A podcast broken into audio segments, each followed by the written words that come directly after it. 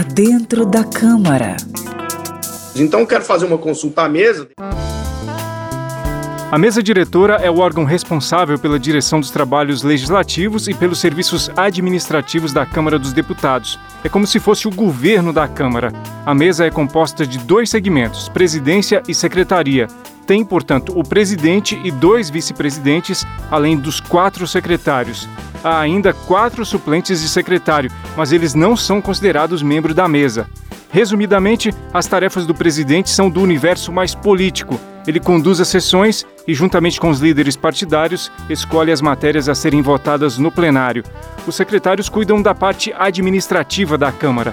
É importante mencionar que, para fazer parte da mesa diretora da Câmara, os deputados precisam ser escolhidos numa eleição interna.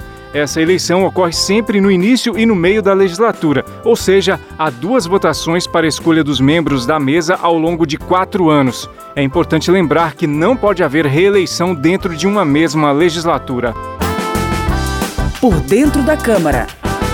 Conheça a linguagem do plenário e das comissões da Câmara dos Deputados de maneira fácil e descomplicada.